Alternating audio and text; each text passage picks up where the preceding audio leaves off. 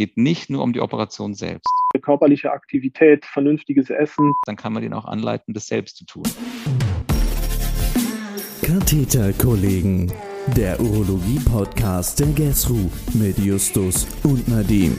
Expertenantworten, die in keinem Lehrbuch stehen. Fürs Sofa oder unterwegs. Und damit herzlich willkommen zur allerletzten Katheterkollegen-Folge für dieses Jahr. Mein Name ist Nadim, mir virtuell gegenüber sitzt wie immer der wundervolle Justus. Bitte, bitte entschuldigt den schlechten Joke. Wir machen natürlich weiter. Justus, ich mach's kurz. An der Stelle erstmal herzlichsten Glückwunsch zur bestandenen Facharztprüfung. Danke, mein Lieber, und ich freue mich auch, dir virtuell gegenüber zu sitzen. ähm, erstmal würde ich sagen, ganz, ganz kleine Nachschau zur letzten, für uns wirklich sehr großen Sache. Wie cool, Justus, war der DGU-Kongress? Wahnsinn, wirklich Wahnsinn. Also, es war so überwältigend, ähm, irgendwie mitzukriegen, wie viele, wie viele von euch uns hören ähm, und, und kannten und angesprochen haben. Und ähm, mich hat es extrem motiviert. Und äh, irgendwie ist es einfach ein total schönes Gefühl, wenn, wenn uns tatsächlich Leute hören. Ich weiß nicht, wie es dir geht, Justus. Absolut. Es macht ja schon genug Spaß, in unseren dunklen Kämmerchen äh, das Ganze zu machen, aber dann auch noch zu merken, dass es irgendwie äh, anderen auch Spaß macht. Wir machen das gerne. Es motiviert uns maximal, ehrlich. Auf jeden Fall. Trotzdem haben wir ewig, ewig lang nicht aufgenommen. Das hatte Sorry. einerseits, das hatte einerseits äh, Prüfungsgründe, andererseits einfach ein bisschen was organisatorisches. Aber ich freue mich wahnsinnig, ähm, heute wieder loszulegen. Justus, erzähl uns doch mal, worum es heute geht. Ja, heute geht es um das Management des muskelinvasiven Urothelkarzinoms der Blase. Nadim, stell uns doch bitte mal den ersten Experten vor. Das mache ich sehr, sehr gerne. Es ist heute wieder ein Experte, den ich persönlich kenne. Ich muss mich sehr zusammenreißen heute. Unser erster Experte ist Chefarzt der urologischen Abteilung des Krankenhauses der Barmherzigen Brüder in München und ist wirklich und wahrhaftig ein ausgewiesener Experte für das Urothelkarzinom. Ich freue mich sehr, den Chef meiner allerersten PJ-Station begrüßen zu dürfen. Herzlich willkommen, Herr Professor Alexander Karl. Hallo Nadim, ich freue mich sehr, dass ich dabei sein darf und ich habe beste Erinnerungen an dein PJ. vielen, vielen Dank. Hallo Alex, schön, dass du dabei bist. Ähm, und das heute wirklich schlagkräftige Expertenduo komplettiert jemand, der auch einige beeindruckende Erfolge verbuchen konnte. Er ist leitender Oberarzt der urologischen Abteilung der Heinrich-Heine-Universität in Düsseldorf und Leiter der Sektion konservative urologische Onkologie. Herzlich willkommen bei den Katheterkollegen Professor Günther Niegisch. Ja, hallo, herzlichen Dank, dass ihr mich eingeladen hat. Ähm, ich habe verfolgt, wie meine äh, Assistenzkollegen, die jetzt gerade für die Facharztprüfung lernen, euren Podcast nachverfolgen. Das ist immer wieder schön zu hören. Herzlich willkommen auch von mir. Ähm, dann lass uns doch mal loslegen. Justus, wir haben letzte Woche äh, über eigentlich was völlig anderes gesprochen und da hast du mir von einem Patienten erzählt und dann ist uns beiden aufgefallen, dass der eigentlich perfekt in unsere heutige Folge passt. Justus, erzähl doch mal, was da los ist. Ja, sehr gerne. Also es geht um einen Patienten, der ist 52 Jahre alt, hatte schon ein paar Voroperationen bei den Blasendivertikeln. Erst eine offene Resektion vor zehn Jahren, dann eine laparoskopische Blasendivertikelresektion, dann eine Fistelexzision am Blasenboden und dann bei einer weiter bestehenden Urge-Symptomatik eine TUR-Blase, bei der dann bei einer flächigen Rötung tatsächlich ein T2G3-Urothelkarzinom rauskommt. Der Patient ist super fit, ähm, schlank, hat sonst keine Vorerkrankungen, nimmt keine Medikamente. Alex, bei diesem Patienten sollte man ja offensichtlich eine Zystektomie empfehlen, aber welche Kriterien helfen uns denn jetzt dabei zu entscheiden, ob man jetzt eine Neoblase als Blasenersatz anstreben sollte und was bringt mich eher davon ab, dies zu tun? Mhm. Also ich glaube, ganz grundsätzlich muss man mal sagen, es gibt gewisse Ausschlusskriterien für eine Neoblase. Ähm, das ist natürlich einmal der positive Absetzungsrand der Harnröhre, ähm, den man im Grunde genommen Schnellschnitt gesteuert während der Operation durchführen würde. Ähm, das würde auch sozusagen den jungen Mann dann äh, von der Neoblase abhalten. Das ist äh, ganz klar, muss man äh, vor der Operation mit ihm auch so besprechen. Die OPs, die du jetzt erwähnt hast, würden mich jetzt sozusagen noch nicht komplett davon abhalten, weil weil wenn wir ausreichend äh, Darm zur Verfügung haben und sich das äh, dort gut präparieren lässt, warum sollte man das dort nicht anschließen können? Also das äh, sehe ich jetzt nicht als komplettes Ausschlusskriterium. Ähm, chronisch entzündliche Darmerkrankungen ist auch klar. Man darf sozusagen äh, nur entsprechend viel Darm verwenden, wenn äh, kein Morbus Crohn, Colitis ulcerosa oder sonstiges da äh, im Spiel ist. Das wäre für mich ein Ausschlusskriterium. Ich denke auch, wenn man sagt, er hätte eine ausgedehnte Bestrahlung in dem Bereich gehabt, äh, ist auch wirklich nicht ideal. Gerade um eine Neoblase dort anzuschließen, ähm, würde ich sagen, ist das funktionelle Outcome einfach deutlich eingeschränkt. Ähm, auch wenn er jung ist, muss er eine hohe Compliance haben. Das ist nicht jeder, ähm, nur weil er jung ist, dann auch vernünftig. Das ist was, was man sicherlich im Vorfeld ganz gut abklären sollte. Man muss mit so einer Neoblase auch umgehen können. Und man muss auch willens sein, ähm, sich an die Regeln, die man mit einer Neoblase sozusagen eingeht, auch zu halten. Das heißt, auch junge Patienten kann mich an einige erinnern, die einfach äh, dann von mir aus äh, Depression oder Alkoholismus äh, hatten, ähm, die dann im Grunde genommen mit ihrer Neoblase sehr schlecht zurechtgekommen sind. Also man kann sozusagen jetzt gar nicht so genau von dem, was du geschildert hast, sagen, okay, das ist der richtige Mann für eine Neoblase, sondern ich glaube, man muss da noch ein bisschen mehr ins Detail gehen. Aber mal grundsätzlich, wenn man nur sagt, äh, alles super und äh, die Voroperationen äh, würden mich jetzt nicht davon abhalten. Okay, das war schon mal ein guter Überblick. Jetzt ähm, haben wir ja noch eine Alternative, das Ilium Conduit äh, zum Beispiel. Wie ist es jetzt da mit den Kontraindikationen? Also jetzt hast du schon die chronisch entzündlichen Darmerkrankungen genannt. Ist das auch eine Kontraindikation für ein Ilium Conduit? Im Grunde genommen nicht. Also ich würde sagen, dieses kurze Darmstück, das man dort äh, verwendet, ähm, kann man auch, also Colitis ulcerosa oder so ist jetzt nichts, was mich da abhalten würde. Und ich würde sozusagen auch bei einem Crohn das äh, im Zweifel machen, mhm. ähm, weil einfach die Lebensqualität für alles andere, was man dann hat, und äh, da wäre dann sozusagen die Ureta Hautfistel als einzige Möglichkeit, sozusagen den Darm nicht zu verwenden, ähm, keine gute Lebensqualität äh, für einen Patienten, der äh, lange lebt und äh, der dann sozusagen immer wieder Schwierigkeiten beziehungsweise Krankenhausaufenthalte, Praxisaufenthalte ähm, mit so einer Ureta Hautfistel dann ähm, im weitesten Sinne gebucht hat. Ja, der dann sozusagen immer wieder in urologischer Betreuung und ich glaube, das sollte man, wenn es irgendwie vermeidbar ist, äh, einem jungen oder auch älteren Menschen mit einer gewissen Lebenserwartung ähm, nicht antun. Okay, jetzt hast du schon die Ureta Hautfistel genannt. Ähm, das scheint ja wirklich ein Nachteil zu sein, so, ein, äh, mhm. so eine Ableitung. Ich denke mir nur, es könnte ja, es wäre eine relativ kurze OP-Zeit. Ähm, mhm. Es ist so eigentlich ganz praktisch, aber was ist dann wirklich die Indikation für die Ureta Hautfistel? Und nochmal mhm. auch vielleicht, was ist die Indikation für ein Ilium Conduit, nachdem wir die von der mhm. Neoblase schon besprochen hatten? Ja, also eine ureta Hautfistel ist für mich eher eine palliative Situation, wo man sagt, der Patient hat vielleicht noch ein halbes Jahr, neun Monate ähm, rein prognostisch zu leben. Und äh, er hat aber trotzdem die Indikation, dass man die Blase entfernt durch rezidivierende Blutungen, Schmerzen, ähm, lokale Problematik. Dann äh, kann man das tun. Auf der anderen Seite ist es tatsächlich so, dass man ähm, dem Patienten dadurch auch die Lebensqualität natürlich einschränkt, dass er im schlimmsten Fall sogar zwei Beutel hat, wenn man sozusagen äh, zwei Ureterhautfisteln äh, zu versorgen hat. Ähm, und er einfach tatsächlich alle sechs, acht Wochen dann zum äh, Schienenwechsel kommen muss, äh, vielleicht eine verstopfte Schiene hat, äh, eine Sepsis dadurch kriegt, eine Infektion bekommt. Das würde mich sozusagen von einer Ureter Hautfistel schon sehr weit äh, abbringen. Jetzt ich in meiner Erfahrung oder Retrospektive habe vielleicht zehn Ureter Hautfisteln operiert. Ja, also das ist sozusagen jetzt kein, kein Eingriff, wo ich sage, das mache ich gerne. Das muss man sich wirklich gut überlegen. Und die OP-Zeit jetzt selber würde ich nicht so in den Vordergrund stellen. Das dauert vielleicht eine Dreiviertelstunde länger, wenn man Ilium Conduit macht, als wenn man eine Ureter Hautfistel macht. Aber für einen Patienten ist hinterher die, die Lebensqualität doch nochmal eine ganz andere. Ja, also da würde ich das Conduit wirklich als äh, deutlich höher in der Lebensqualität einschätzen als jetzt die Ureta Hautfistel. Und äh, Ilium Conduit, ähm, finde ich, kann man guten Gewissens jedem Patienten anbieten, ähm, der jung oder alt, das ist sozusagen nicht das Kriterium, der sozusagen gut informiert ist. Ja, ich glaube, ein Patient muss äh, sehr genau wissen, was kommt denn bei der Neoblase auf ihn zu und was kommt beim Conduit auf ihn zu.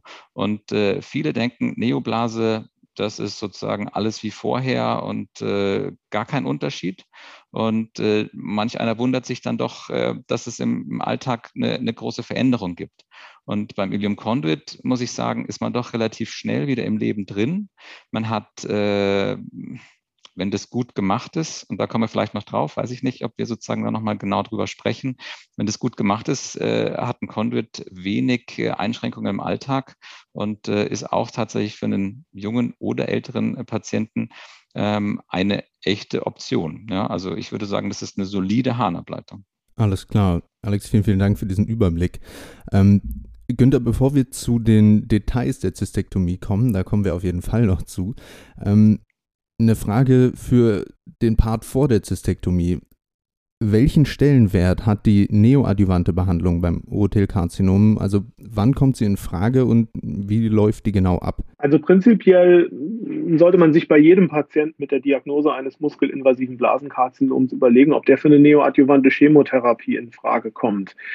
Ähm, also insbesondere muss man dabei auseinanderhalten, Neoadjuvanz heißt ja tatsächlich nur ein muskelinvasiver Tumor ohne bildgebenden Nachweis jedweder Metastasierung, also auch keine Lymphknotenmetastasen oder so im Becken. Das ist dann ein anderes Thema. Also prinzipiell bei jedem Patienten mit Nachweis eines muskelinvasiven Blasenkarzinoms. Und dann muss man gucken, kommt dieser Patient ähm, für eine neoadjuvante Therapie medizinisch in Frage. Medizinisch in Frage kommt er, wenn er in der Lage ist, vier Zyklen oder drei Zyklen einer Therapie über sich ergehen zu lassen, die Cisplatin-basiert ist. Muss man das verneinen, also sagen, dass der Patient nicht Cisplatin geeignet ist oder muss man verneinen äh, und sagen, der Patient ist in einem klinischen Allgemeinzustand, wo ich ihm, wo zwar die Nierenfunktion vielleicht gut ist, aber ich ihm definitiv nicht über drei bis vier Zyklen eine Chemotherapie in, in adäquater Dosierung, in adäquater Zeit geben kann, dann ist, kommt er nicht in Frage für eine neoadjuvante Chemotherapie. Ähm, dann ist natürlich auch noch ähm, die Frage, ähm, die wichtig ist, die man mit Patienten diskutieren muss, was will der Patient? Ähm, es gibt Patienten, die lehnen von vornherein eine äh, Chemotherapie ab. Das ist aber was, was man sich nicht einfach machen sollte in der Diskussion. Wie, was sagen denn die Daten, wann, in, also in welchem Szenario bringt die neoadjuvante Chemo wie viel? Ja, leider sahen uns die Daten hier wenig wenig ähm, tatsächlich zum Tumorstadion. Die äh, ganzen Studien, die hier gelaufen sind, ähm, sind nicht gepowert gewesen, um einen Unterschied der einzelnen Tumorstadien, ob es jetzt ein klinisches T2, T3 oder T4 ist, ähm, einen Vorteil herauszuarbeiten. Ähm, wahrscheinlich ist es so, dass ähm, dass es eher bei den ähm, T3-Tumoren ähm, sinnvoll scheint, weniger bei den T2-Tumoren. Da ist natürlich das Problem, dass auch mit den Modalitäten der aktuellen Bildgebung wir aus ähm, wir in, in, in, ein inadäquates präoperatives Staging haben. Also wir unterschätzen die Tumoren häufig. Ähm, in, insofern ähm, kann man am klinischen Stadium jetzt nicht festmachen, der profitiert von einer neoadjuvanten Chemotherapie oder der profitiert nicht von einer neoadjuvanten Chemotherapie. Problem ist, es wird viel zu selten eingesetzt. Mhm, das ist gleich mein Stichwort für die nächste Frage, nämlich ähm, kann das jede Klinik, diese neoadjuvante Chemotherapie, oder sollte man da irgendwie an, an Zentren verweisen, die das, die das wirklich häufig machen? Also ich glaube, jede Klinik, die ähm, Chemotherapien im palliativen Setting in regelmäßiger äh, Weise verabreicht, kann auch eine neoadjuvante Chemotherapie verabreichen. Die äh, neoadjuvante Chemotherapie im Blasenkarzinom ist äh, in der Regel mit Gemcitabin und Cisplatin ähm, wird die durchgeführt. Das ist das Standardschema, was auch in der palliativen Situation bei uns in Deutschland eingesetzt wird. Und ähm, dass ähm, jemand, der palliative Chemotherapie kann, kann das auch für die neoadjuvante Situation eine Klinik, die wenig oder gar keine palliative Chemotherapie durchführt, sollte das lieber an ein Zentrum dann verweisen. Alles klar, vielen Dank. Ähm, ja, gut, dann kommen wir jetzt zur Zystektomie. Ähm, Alex, ich durfte es im PJ ein paar Mal live miterleben. Ähm, Danke fürs Helfen. ähm, worauf ist denn aus AssistentInnen-Sicht jetzt zu achten, also intraoperativ? Also wenn man jetzt als Assistentin am Tisch steht, ähm, Worauf, worauf muss man da achten? Also aus Assistentensicht, äh, Also ich würde es vielleicht mal sozusagen aus Operateurssicht und aus OP-Teamsicht äh, vielleicht sehen, dass man sich sozusagen um diese OP schon ähm, insofern bemüht, als man das ganze Team mit einbindet. Und als Team meine ich äh, tatsächlich uns als Operateure, Operateurassistenz, aber genauso ähm, die OP-Pflege und auch die Anästhesie. Das ist sozusagen eines der, der Key-Faktoren, dass eine Zystektomie auch gut ablaufen kann. Ähm, du hast ja mitbekommen, dass wir sozusagen am Anfang immer äh, so ein Team-Timeout machen, ähm, recht etabliert und dass man sozusagen sich gegenseitig den Patienten nochmal vorstellt und auch äh, sozusagen die Besonderheiten nochmal definiert. Ich denke, das macht äh, großen Sinn ähm, auch so ein bisschen anzugeben, wie lange man denkt, dass die Operation dauern wird.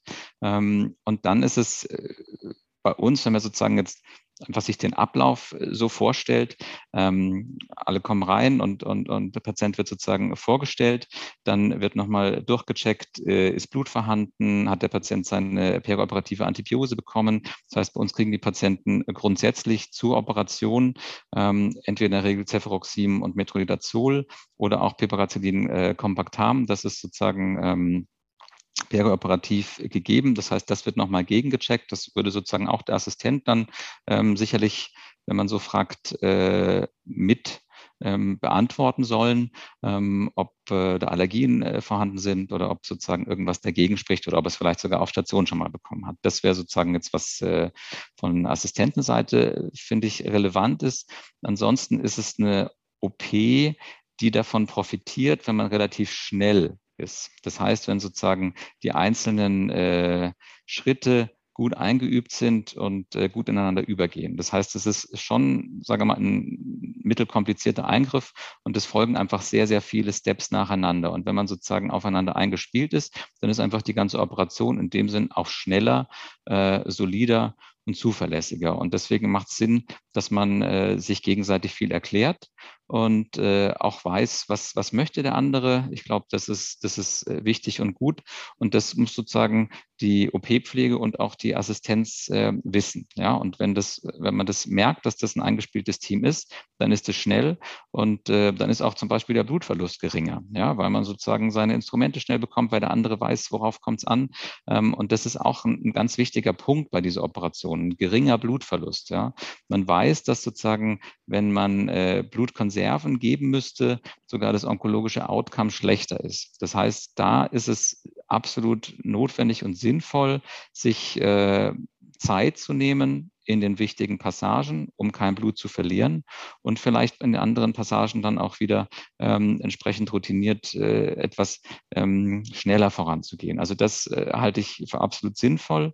Dann ähm, sollte man mit dem Narkosearzt äh, relativ oder Ärztin ähm, sehr eng konferieren.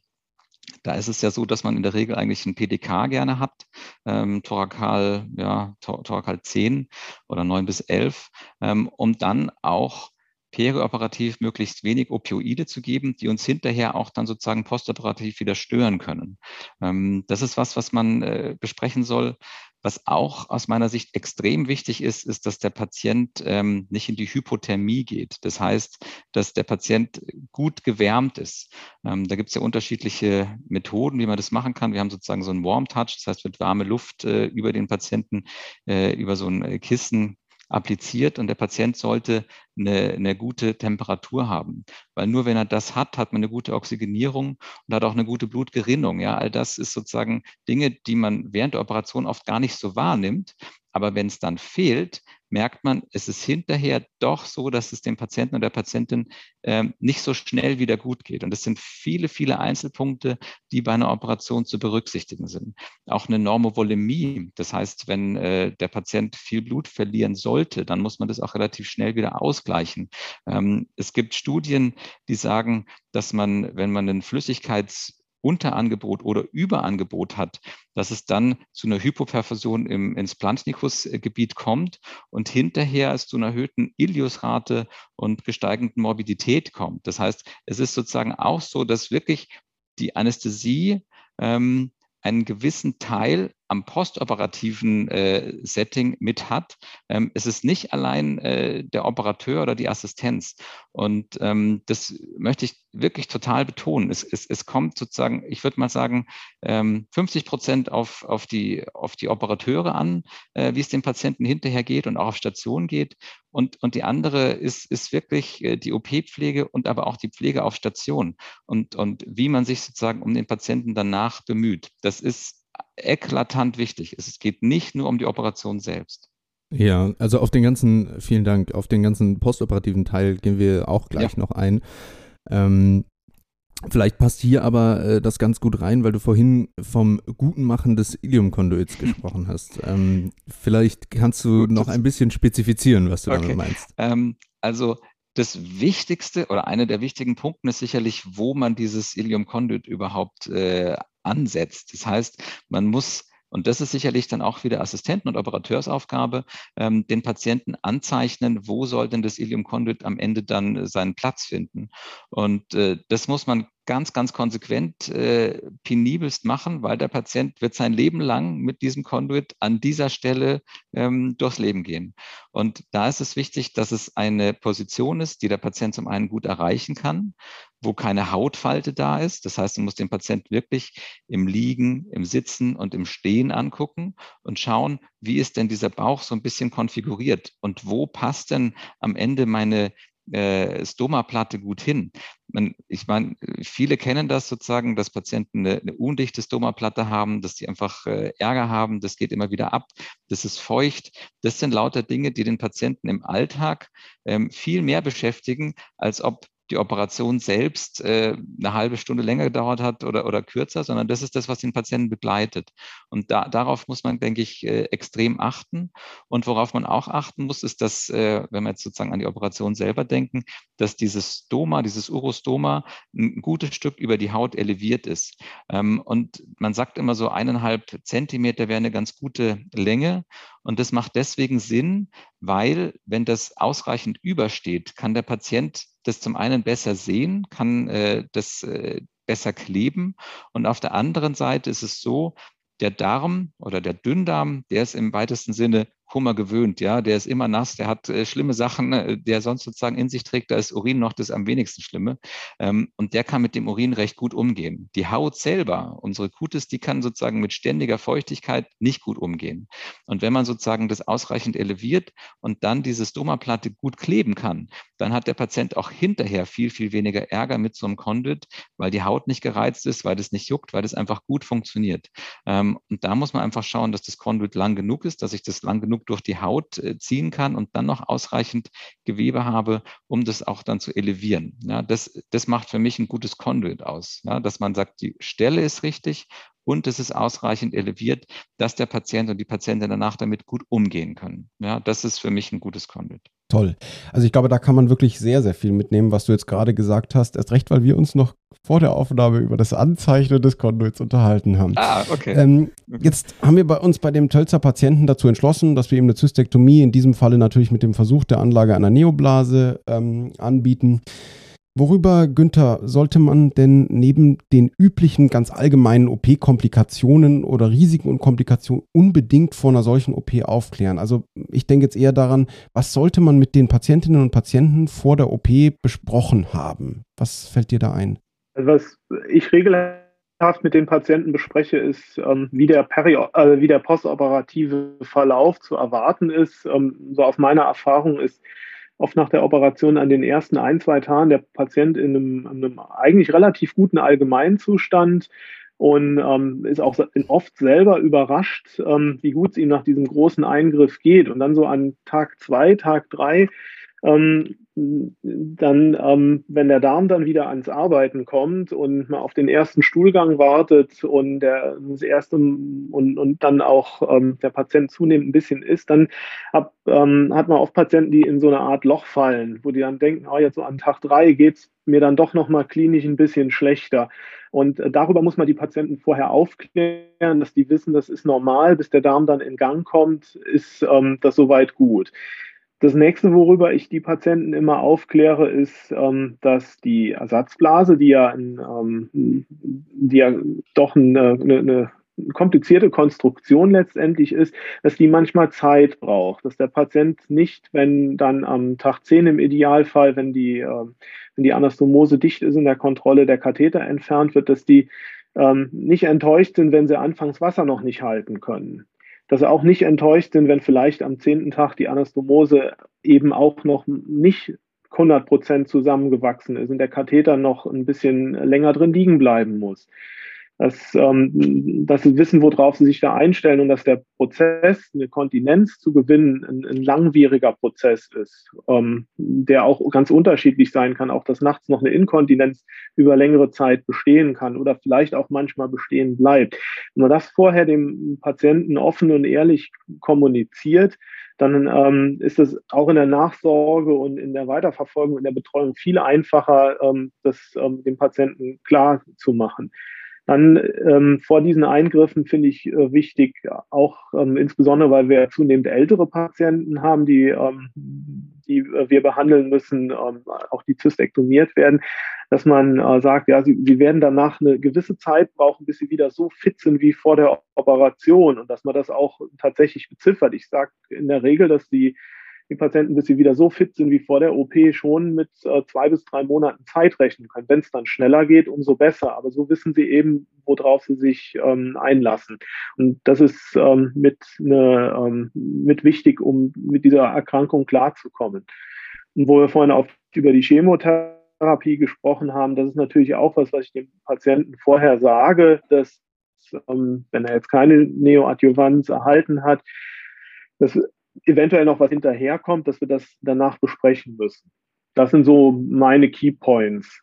Ich glaube, genau das haben wir uns äh, vorgestellt. Ehrlich gesagt, vielen Dank ähm, auch für die Präzision. Jetzt, was ich mich noch gefragt habe, kurze Nachfrage dazu. Manche Patienten, viele sind ja wirklich beschäftigt mit dem Thema und können gar nicht ähm, bis drei denken, aber andere fragen vielleicht auch, wie könnte ich mich auf die OP vorbereiten?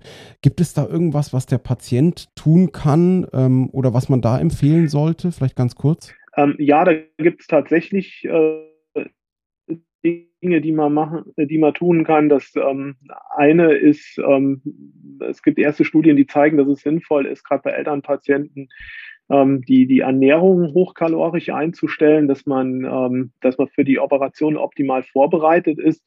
Ähm, das Problem, was wir bei der Zystektomie haben im Vergleich zu anderen Eingriffen, ist, wir haben oft kein so großes Zeitfenster. Optimal wäre natürlich, dass man auch ein, ein, ein physisches, äh, physisches Trainingsprogramm mit Sport oder Krankengymnastik, Physiotherapie vorher durchführt. Dafür haben wir oft äh, nicht die Zeit.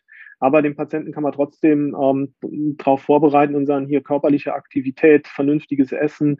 Das sind Dinge, wo er selber schon, ähm, schon was, was tun kann in, in diese Richtung. Jetzt kommt der von Justus vorhin geschilderte Patient ähm, am Tag vor der OP auf die G1-Station.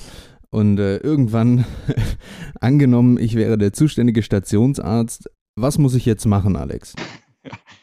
Also weil ganz grundsätzlich wäre wahrscheinlich ganz schön, wenn der sozusagen im Vorfeld schon mal äh, vorstellig gewesen wäre und man ihn sozusagen alles, äh, was der Nigisch oder der Günther gerade erzählt hat, äh, mit ihm besprochen hätte. Ja, das heißt sozusagen nicht, dass der am Tag vor der Operation jetzt hört, äh, übrigens operieren wir sie morgen groß und äh, hat noch ganz viele Fragen. Also das wäre schön, wenn das sozusagen im Vorfeld schon abgeklärt worden wäre der Patient äh, informiert worden ist, ähm, je nachdem, was er sozusagen für eine Harnableitung bekommt, dass er im besten Fall sozusagen schon mal eine Stoma-Versorgung äh, zu Hause sich organisieren konnte, dass er eine häusliche Pflege sich danach ähm, organisieren konnte, je nachdem, wie alt die oder der Patient ist. Ähm, all solche Dinge, finde ich, müssen total im Vorfeld schon geregelt sein. Ja, das ist sozusagen was, was ich auch jetzt vielleicht in diesem Podcast ganz gerne mitgeben möchte, dass man ähm, und, und der Günther hat es gerade gesagt, dass man äh, oftmals nicht so viel Zeit hat. Ähm, ich glaube, wir im Krankenhaus haben oft nicht so viel Zeit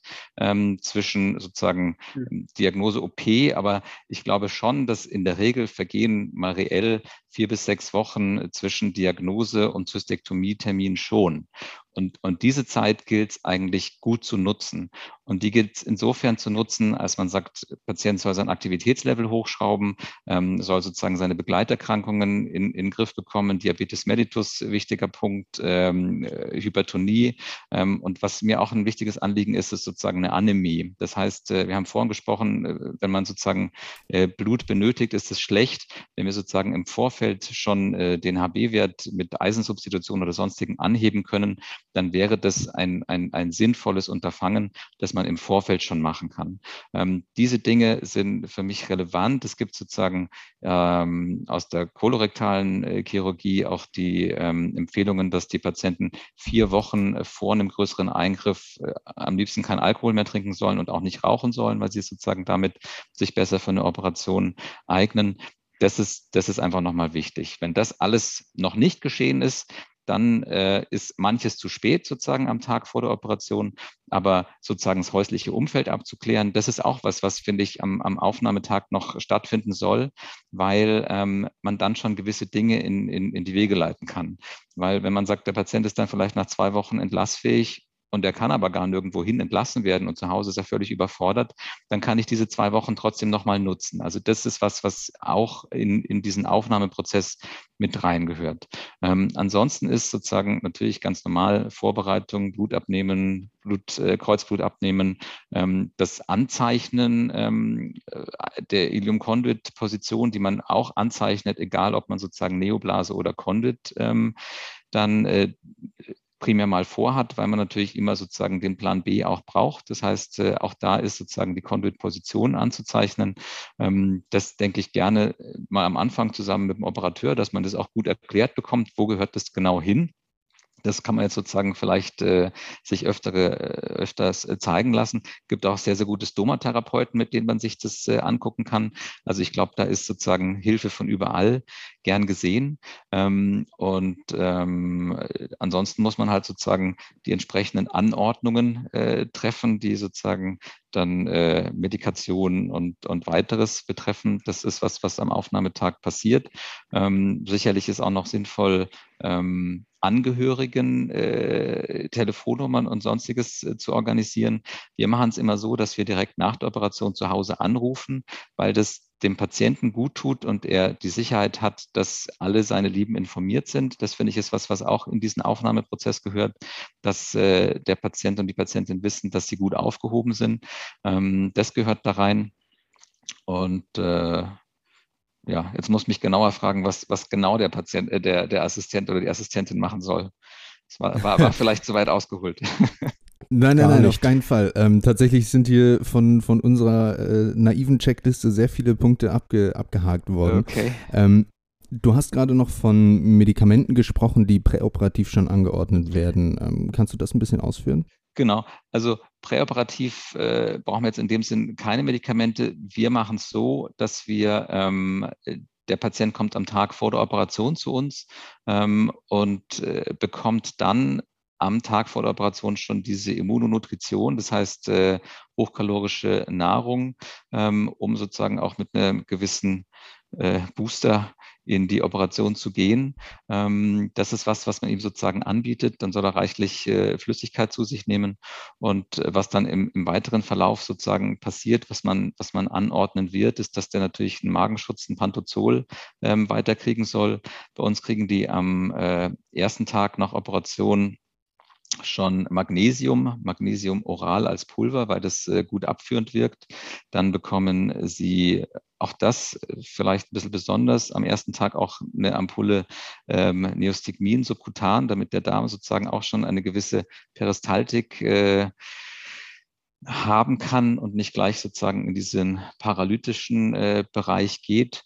Ähm, Antibiose kriegen bei uns die Patienten in der Regel für fünf Tage. Alex, jetzt, jetzt ähm, sind wir ja schon let letztendlich schon beim, ähm, äh, beim postoperativen Teil, das ist sehr gut, weil eigentlich ja. brauche ich. Ich ordne das, das ist, nur dann nee, Genau, an. perfekt. Das ist genau ja. richtig. Ähm, ich wollte nur ganz kurz ja. für die Hörerinnen und Hörer nochmal strukturieren, dass wir jetzt. Äh, nein, Sorry. du nimmst mir meine Frage vorweg, deswegen ist es gut. Ähm, wir haben jetzt die präoperativen Dinge irgendwie abgearbeitet. Ich bin total froh, mhm. denn viele dieser Dinge machen wir ganz genauso bei uns. Und ähm, mhm. ich, ich auch natürlich ist klar, dass der Patient vorher schon mal da war zur Aufklärung und dann eben am Tag vor der OP aufgenommen wird. Jetzt nimm uns doch mal, wie du es gerade schon angefangen hast, nimm uns doch mal mit, wie läuft denn jetzt die postoperative Behandlung der Zystektomie bei den Barmis in München optimalerweise ab? Also die OP ist vorbei, der Patient kommt aus dem OP-Saal raus. Was passiert jetzt in den nächsten Tagen? Was sind die Milestones, gerade natürlich die wichtigen Milestones für die Assistentinnen und Assistenten? Mhm. Also wenn sozusagen Operation vorbei ist, wie gesagt, rufen wir erstmal zu Hause an und sagen, dass in der Regel alles gut gegangen ist. Das ist, glaube ich, ein ganz, ganz wichtiger Punkt, weil da jeder dankbar ist. Ähm, dann wird man den Patienten, bei uns geht der sozusagen, wir haben kein Intermediate Care. Ähm, das heißt, die meisten Patienten gehen äh, eine Nacht auf Intensivstation. Das heißt, man wird ihn dort äh, besuchen und äh, mit den Kolleginnen und Kollegen dort äh, klären, was man sozusagen für Wünsche für den Patienten hat. Ähm, was relevant ist, was man sozusagen als erstes macht, ist äh, sich den Bauch angucken, die Wunde angucken und äh, Drainagenmenge, äh, Farbe ähm, anschauen, was ist da sozusagen gerade geboten. Ja, also das ist, glaube ich, auch was, was für die Assistentinnen und Assistenten wichtig ist, dass man einfach sich einen schnellen Überblick verschafft. Ja. In der Regel kann man mit dem Patienten schon gut sprechen und der kann einem sagen, drückt irgendwo. Ja. Dann haben die Patienten in der Regel ein PDK. Das heißt, es wird ihnen erklärt, wie sie damit umgehen können, dass sie sich sozusagen äh, regelhaft sehr früh schon mit dieser Zusatzbolus-Knöpfchen äh, ähm, auch Schmerzmittel verabreichen können. Was mir immer ein großes Anliegen ist, ist, dass man den Patienten sozusagen so gut wie keine Opiate intravenös gibt, weil man sozusagen damit auch sozusagen diese Darmperistaltik äh, doch deutlich verzögert und das was ist, was uns dann ähm, beziehungsweise dem Patienten nicht gut tut. Ja? Ähm, und wenn man sozusagen, also erster OP-Tag ist sozusagen Drainage, würde ich mal sagen, nur relevant, wenn da äh, wahnsinnig viel Blut drin wäre. Ja, das wäre was, was sozusagen dann Alarmglocken ähm, läuten lassen sollte und sagt, der blutet irgendwo. Ja? Ob da jetzt sozusagen viele äh, seröse Flüssigkeit oder so drin ist, das kann man sicherlich jetzt mal für den ersten OP-Tag so ähm, stehen lassen und äh, angucken. Ja. Wie geht's weiter? Erzähl ruhig, also du hast gesagt, einen Tag Intensivstation. Genau, genau. Dann kommt ihr in der Regel sozusagen auf die Normalstation zurück oder die Patientin zurück, je nachdem, wie sozusagen die Kolleginnen und Kollegen das auf Intensivstationen gesehen haben. Ähm, und äh, dann wird man natürlich Blut abnehmen. Das heißt, man wird schauen, wo, wo steht der Patient. Wenn der Patient eh auf Intensiv war, haben die in der Regel am Abend vorher auch nochmal Blut abgenommen. Das heißt, man hätte ähm, auf, eine, auf eine Notfallsituation schon reagieren können. Dann machen wir aber trotzdem sozusagen unsere normale Blutabnahme, schauen uns an, wo liegt der Patient, auch gerade mit dem HB. Das ist auch was, wo ich ein bisschen darauf hinweisen möchte. Es gibt sozusagen Kliniken oder wenn man Literatur anschaut, dass man sozusagen ab einem HB von 10 schon EKs gibt. Ähm, das ist sicherlich was, was man eher im Ausnahmefall vielleicht bei einem extrem herzkranken Patienten oder so mal überlegen kann. Aber in der Regel ähm, würde man eher sagen, sehr, sehr, sehr zurückhaltend mit Transfusionen. Ähm, das ist sozusagen was, was man anguckt. Dann schaut man natürlich Retentionsparameter an. Ist äh, das Kreatinin erhöht? wenn ja, woran mag das liegen? und da sozusagen auch der Blick jetzt tatsächlich von Assistentinnen und Assistent auf diese ähm, Fördermengen in der Drainage, aber eben auch auf äh, den, den, den Stoma-Beutel, wo erstmal die, also wir gehen jetzt mal von der Neoblase aus, das heißt, der Patient hat sozusagen einen Dauerkatheter und der hat sozusagen noch die ausgeleiteten Schienen. Ähm, wenn man sich das anschaut, dann sollte, würde ich mal sagen, die größte, der größte Anteil sollte über die Schienen ablaufen, nicht über die Neoblase, nicht über den Katheter. Ja, weil im Grunde genommen sollen ja diese Schienen dafür da sein, dass der Urin nicht in die neue Blase läuft, sondern dran vorbei und diese neue Blase sich erstmal regenerieren kann.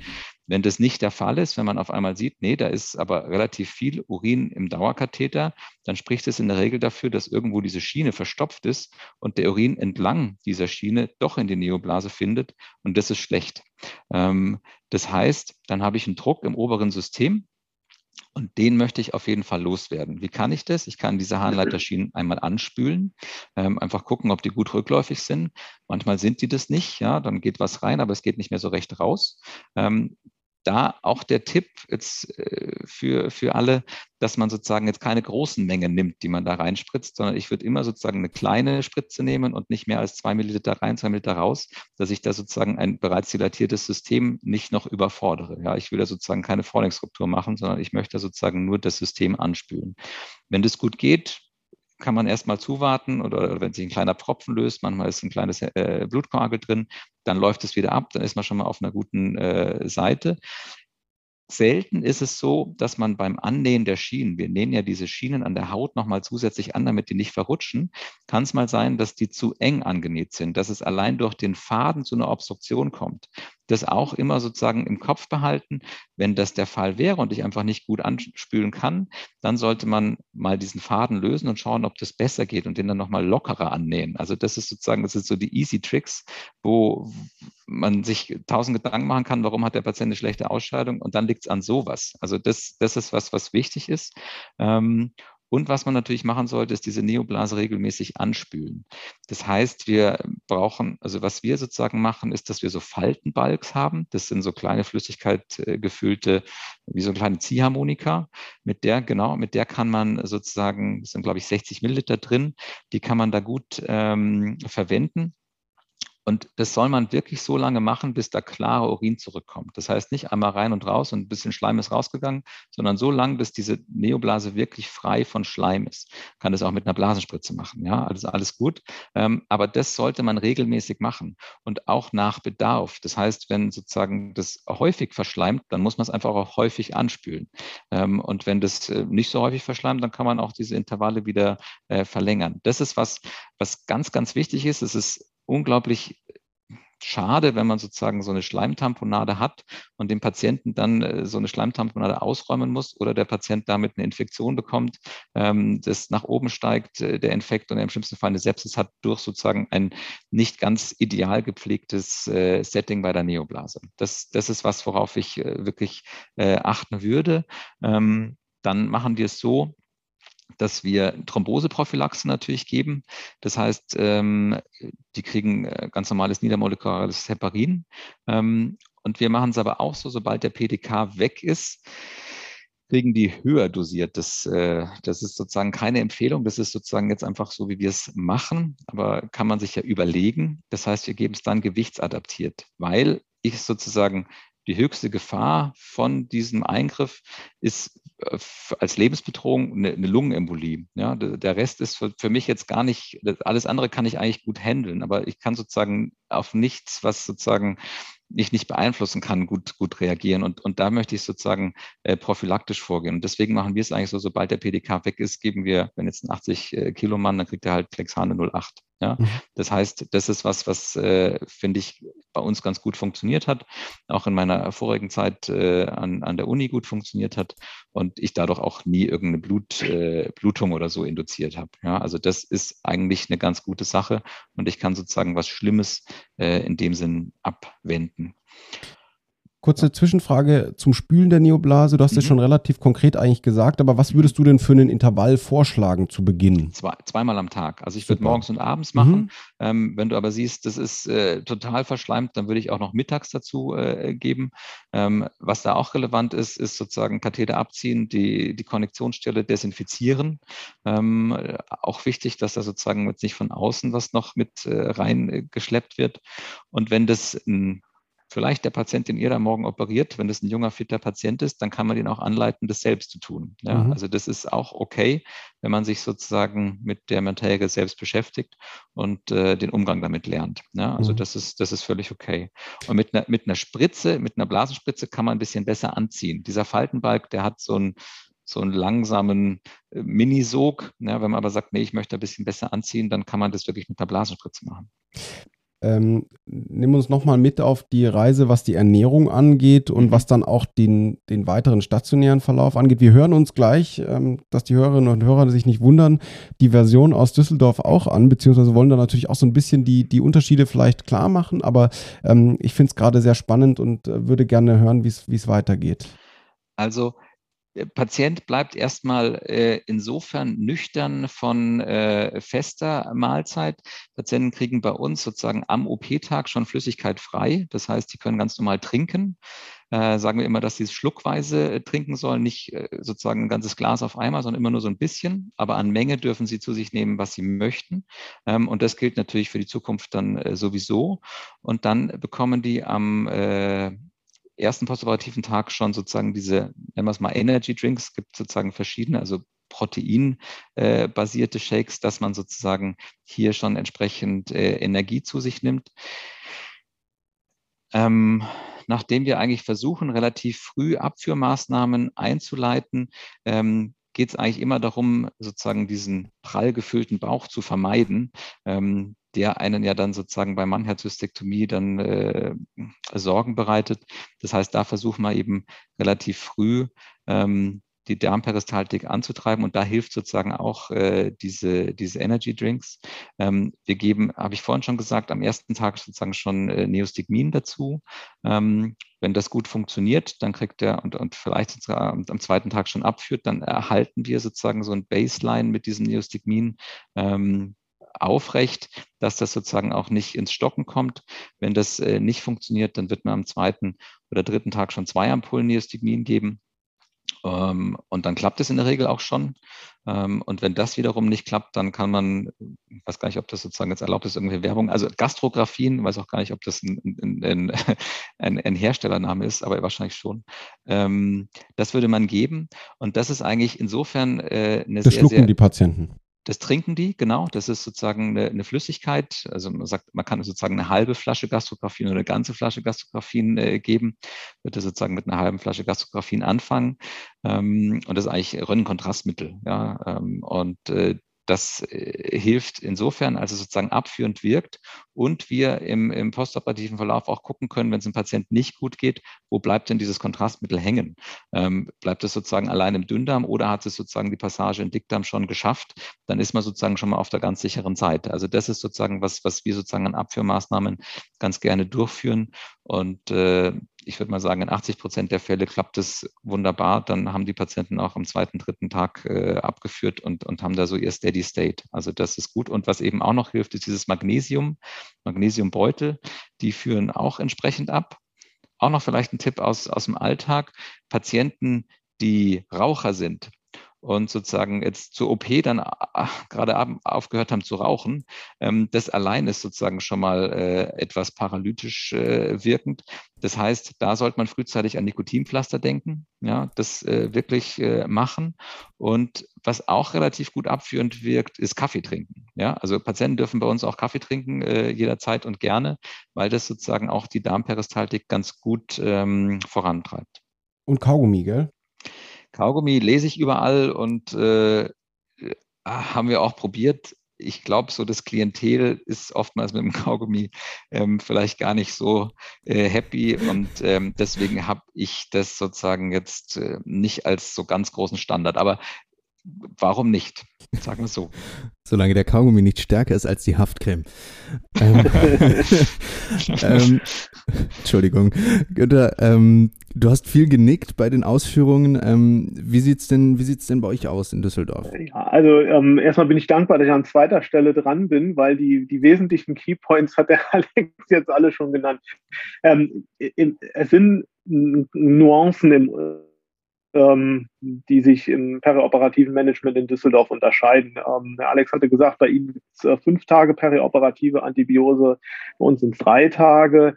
Ähm, auch, vom, äh, auch von der Nahrungsaufnahme haben auch bei uns die Patienten ab dem, quasi ab dem postoperativen Verlassen des Aufwachraums ähm, trinken frei. Ähm, bei uns fangen sie in der Regel schon am ersten Postopabend mit einem Joghurt an, am ersten, den sie essen und haben dann äh, Flüssigkost für zwei, drei Tage, bis sie dann äh, einen normalen Kostaufbau kriegen.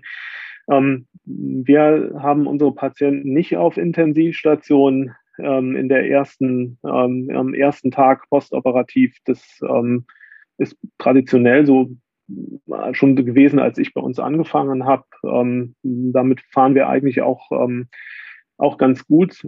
Auch bei uns äh, sind wir restriktiv mit äh, postoperativen Transfusionen. Also ähm, jetzt, dass man bei einem HB von 10 transfundieren würde, wäre uns nur, jetzt wirklich irgendwelche kardialen Vorerkrankungen sind. Sonst ist man ähm, damit, ähm, damit doch zurückhaltend. Ähm, was, ähm, was ich noch erwähnen wollte, was ähm, aber wahrscheinlich bei euch in, in, äh, in, München auch nicht anders ist, wir ähm, setzen relativ früh die äh, Patienten, binden wir relativ früh an unsere Physiotherapie an. Das heißt, ähm, die werden am ersten postoperativen Tag ähm, eigentlich schon das erste Mal mit äh, Unterstützung ähm, auf die Beine gestellt und bewegt, sofern ähm, das vom PDK her möglich ist und sie die, die Kontrolle haben. Ähm, weil ähm, auch Bewegung ähm, ja ileusprophylaktisch ist und äh, darmmotilitätsfördernd. Ähm, Neostigmin haben wir nicht von vornherein dabei. Ähm, das ist aber ein guter Tipp, den ich mir mal mitnehme hier aus diesem mhm. Podcast. Auch wir sollen ja was dabei lernen. Ähm, auch wir ähm, finden das, ähm, das, das Gastrographien ähm, eine gute Sache, wenn wir mit unseren äh, konventionellen Maßnahmen mit, mit, äh, mit äh, Neostigmin nicht mehr zurande kommen. Ist das auch bei uns ähm, sozusagen mit im Standard drin, dass man das ähm, zu, sowohl zum Abführen als auch zur, ähm, zur Bildgebung nutzt. Äh, zu den ähm, zu der zum Spülen der ähm, der, der, der Harnleiterschienen, ähm, da hattest du ganz richtig gesagt, ein wichtiger Tipp ist ähm, wenig reinspülen. Ähm, das würde ich ergänzen um, äh, um den Tipp, wenn man nicht, wenn man reinspült und nicht aspirieren kann, äh, dann kurz reinspülen und einfach mal ablaufen lassen. Oft liegen diese Katheter ähm, dann doch so an der Wand an, dass sobald man aspiriert, ähm, das wie so ein Ventil zugeht. Und dann läuft es eigentlich ab, wenn man es freilaufen lassen würde, aber ähm, damit ähm, mit durchs Aspirieren hat man dann einen falschen Eindruck.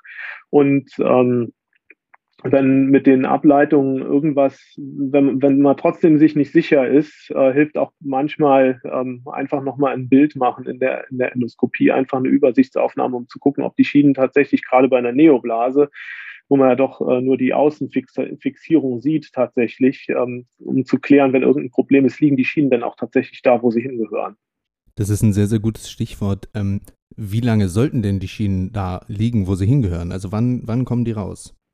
Also bei uns im Standard ist, dass wir am, ähm, am 10. postoperativen Tag die erste Schiene entfernen, ähm, am 11. postoperativen dann die zweite. Wir ziehen sie eigentlich nie parallel raus, damit man nicht in, ähm, damit man nicht auf beiden Seiten sich auf einmal ein Problem schafft, ähm, wenn es äh, dann das ist. Und ähm, die Drainage ist bei uns eigentlich ähm, so am dritten postoperativen Tag geht sie raus.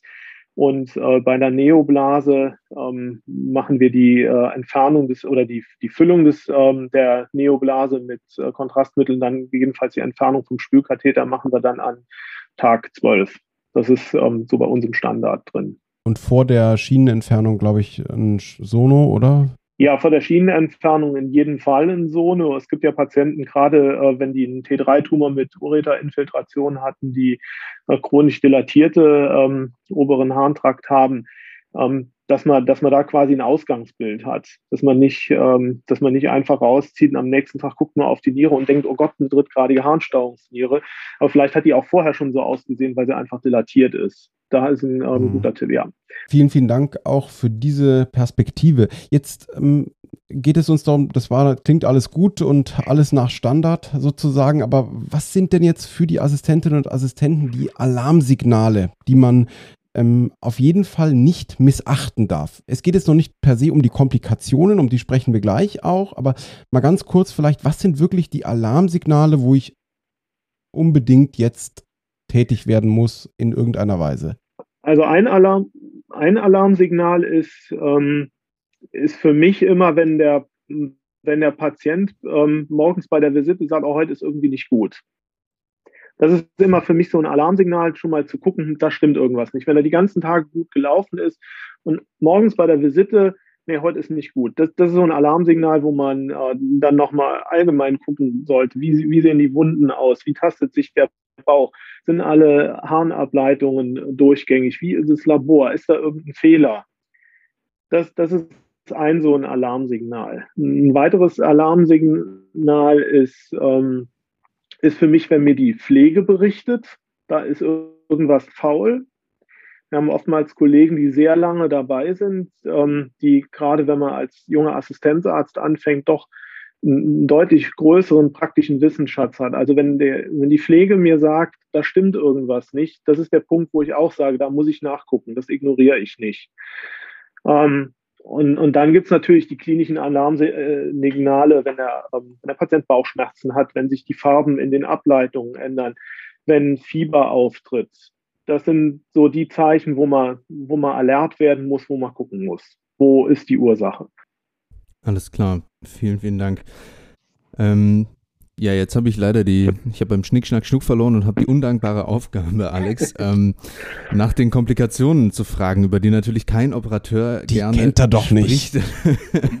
Welche Komplikationen, mit welchen Komplikationen muss man, kann man, sollte man bei einer Zystektomie rechnen und ähm, wie geht man dann im Einzelfall vor? Also ich glaube, was sozusagen noch ein Alarmsignal wäre, jetzt nur weil es äh, kurz äh, vielleicht noch nicht äh, aufgekommen ist, ist Luftnot. Ja, also das ist sozusagen auch noch was, was äh, absolut relevant ist, weil sozusagen Lungenembolie bei so einem großen Eingriff im, im Becken ähm, was wäre, was für den Patienten lebensbedrohlich ist. Also das würde ich sozusagen auch noch äh, mit in diese Liste gerne nehmen und natürlich retrosternale Schmerz oder sozusagen Ausstrahlung, dass man sozusagen eine, eine Myokardische da auch noch mit äh, in, ins Kalkül zieht. Also diese zwei zwei, Dinge einfach noch, wenn man das jetzt auch als Komplikation sehen will, passt vielleicht noch ganz gut rein. Ähm, klassische Komplikationen sozusagen bei der Zystektomie. Einmal ist es halt dieser paralytische Ilius. Ich glaube, jeder äh, kennt sozusagen, der einen äh, Zystektomie-Patienten versorgt hat, dass das sozusagen was ist, was äh, belastend ist für den Patienten, aber auch für alle drumherum, weil man sich Sorgen um den Patienten macht. Ähm, und in der Regel haben die dann so einen richtigen Trommelbauch und äh, man, man weiß nicht so recht, wohin. Was da sozusagen ähm, helfen kann, dass man, äh, also bei uns kriegen die Patienten postoperativ keine Magensonde, das heißt, die gehen sozusagen ohne Magensonde aus dem OP. Da würde sozusagen eine Magensonde als Entlastung schon mal ganz gut helfen. Ähm, und dann sieht man schon, was kommt denn da sozusagen an Menge und Farbe. Ähm, und das hilft den Patienten in der Regel schon mal ganz gut. Ja? Ähm, ist sozusagen eine, eine Komplikation oder was, was äh, im, im Rahmen einer Zystektomie vorkommen kann.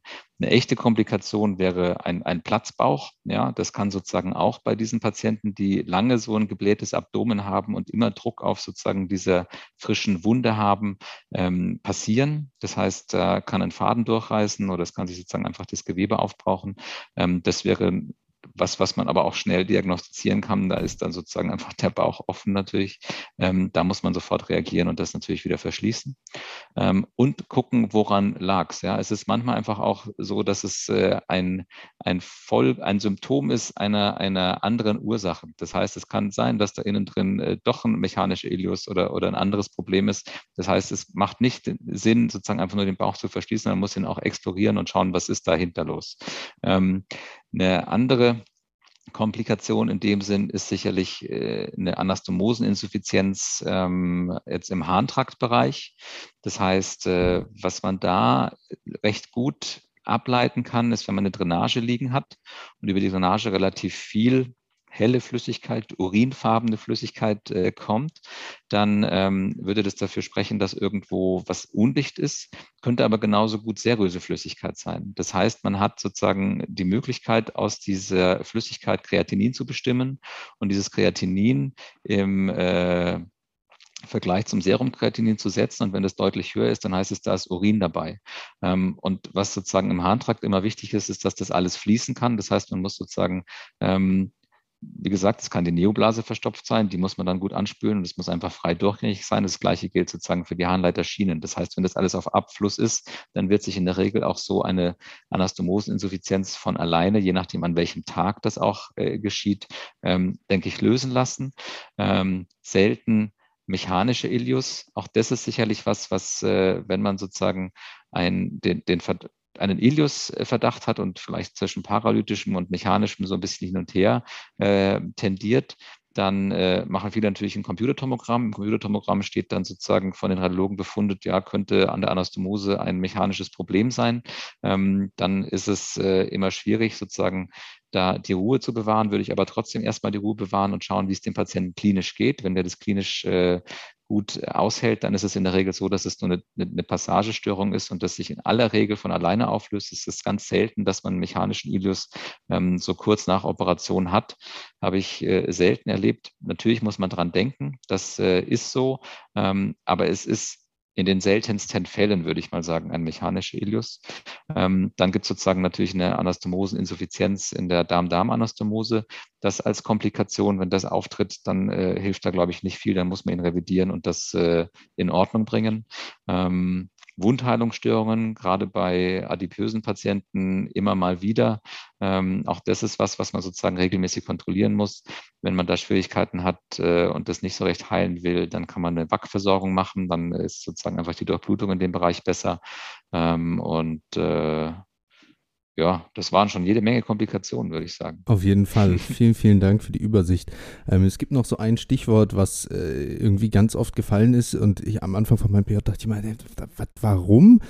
Ähm, metabolische Azidose. Ähm, was hat es im, im Kontext äh, der Zystektomie mit der metabolischen Azidose auf sich, Alex? Ähm, also das ist eher was, was sozusagen im Verlauf dann nach Entfernung des Katheters äh, auftritt, wenn diese Neoblase als großes Resorptionsorgan ähm, äh, stattfindet und ähm, sozusagen diese hyperchloremische Azidose sich bildet. Und ähm, da muss man darauf achten. Bei uns ist es so, dass wir sozusagen vor Katheterzug schon äh, mit Bicarbonaten beginnen, dass der Patient sozusagen gar nicht in so eine Azidose kommen kann und äh, er auch damit entlassen wird. Das heißt, die kriegen in der Regel ähm, morgens, mittags, abends eine, eine Tablette und äh, werden das dann sozusagen regelmäßig kontrollieren ähm, im Laufe der nächsten Wochen und dann versuchen, langsam zu reduzieren. Das heißt, man möchte nicht äh, die Gefahr haben, eine metabolische Azidose überhaupt zu bekommen, weil wenn das so ist, dann äh, geht es dem Patienten, wie es der Günther gerade gesagt hat, er sagt dann auch, mir geht es nicht gut. Also denen geht es dann in der Regel auch nicht gut.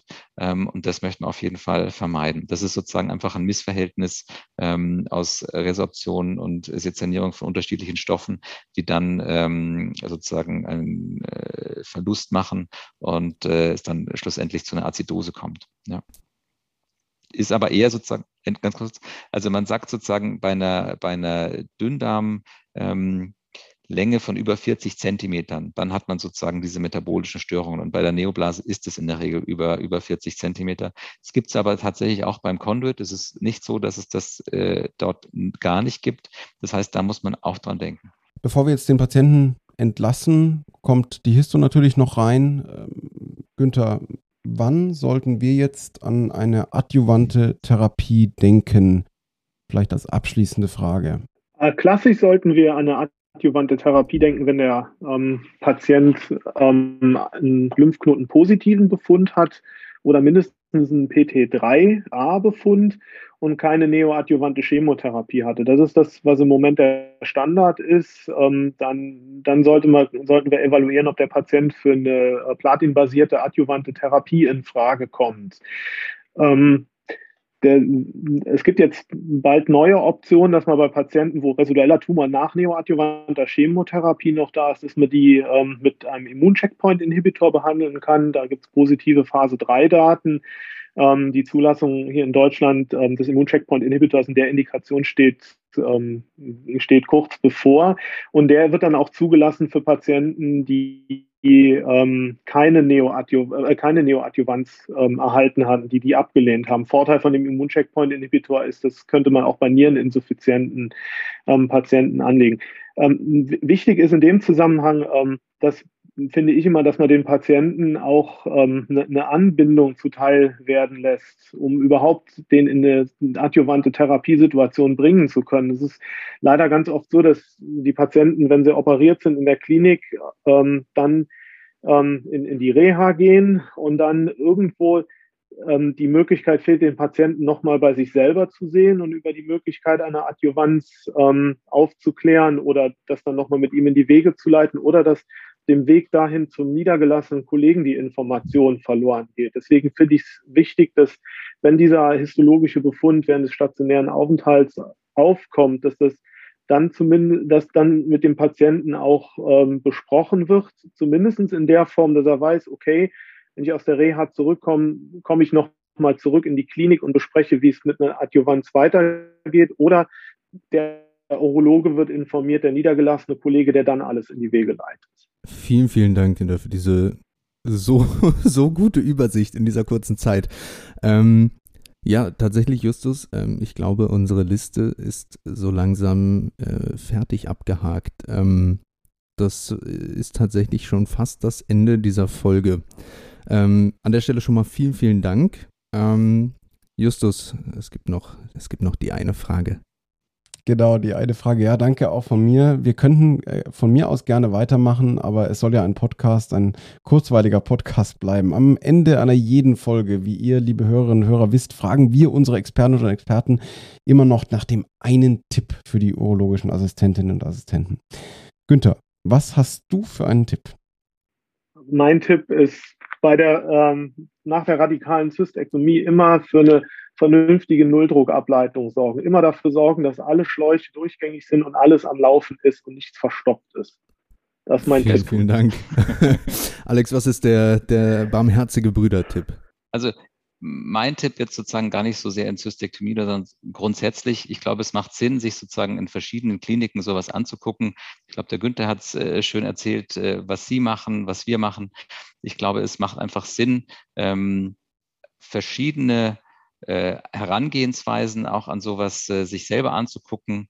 Und äh, ich kann nur jeden einladen, wenn er oder sie Lust hat, bei uns bei den Barmherzigen Brüdern vorbeizuschauen. Wir machen so über 100 Zystektomien im Jahr.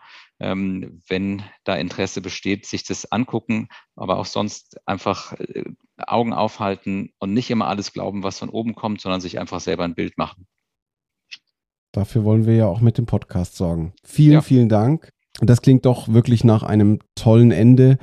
Aber bevor Nadim jetzt seinen üblichen Werbeblock ähm, loslegt und abfeuert, möchte ich auf eine ganz wichtige Sache für euch Assistenten und Assistenten hinweisen. Und zwar, es ist was ganz Neues raus, die Gesru-App. Das ist eigentlich das Tool, das ihr für euren klinischen Alltag braucht, wo ihr eure OPs eingeben könnt, tracken könnt, wo ihr die absolut neuesten Neuigkeiten der Gesru lesen könnt, wo ihr Gesru Steps Videos anschauen könnt, wo ihr äh, Checklisten erstellen könnt. Es ist, ähm, wo ihr genauso auch uns immer wieder hören könnt und sehen könnt, wenn es neue Folgen gibt. Die Gesru App ist kostenlos für jedes Gesru Mitglied in äh, iOS und Android verfügbar. Ladet es euch einfach runter und ähm, sagt uns auch gerne, was ihr davon haltet ich glaube, ich mache den nächsten Werbeblock jetzt einfach kurz.